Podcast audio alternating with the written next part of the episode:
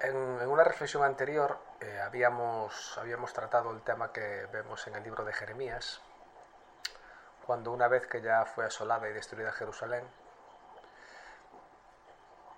bueno, Jeremías permanece y algunos de los soldados que habían, y de parte del pueblo que habían, habían escapado y se habían escondido, regresan y le piden a Jeremías que le, que le pregunte, que le consulte a Jehová qué debían hacer, si quedarse allí o bajar hasta Egipto.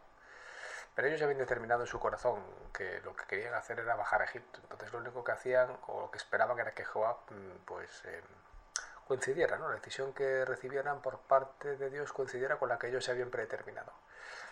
Jeremías eh, compromete a consultar a Jehová y cuando regresa, creo que fue después de tres días, y les dice que Jehová determinó que se quedaran allí, que los iba a proteger y cuidar, pues ellos acusaron a Jeremías de mentir y, lo llevaron con él a la fuerza y bajaron a Egipto, ¿no? contradiciendo. Por eso, esa es otra parte que a veces hacemos. ¿no? Nosotros determinamos las cosas y pretendemos eh, que Jehová confirme lo que nosotros ya hemos predeterminado y lo que nosotros hemos eh, decidido para nuestra vida que es algo distinto, pero también relacionado con lo que he hablado antes, ¿no?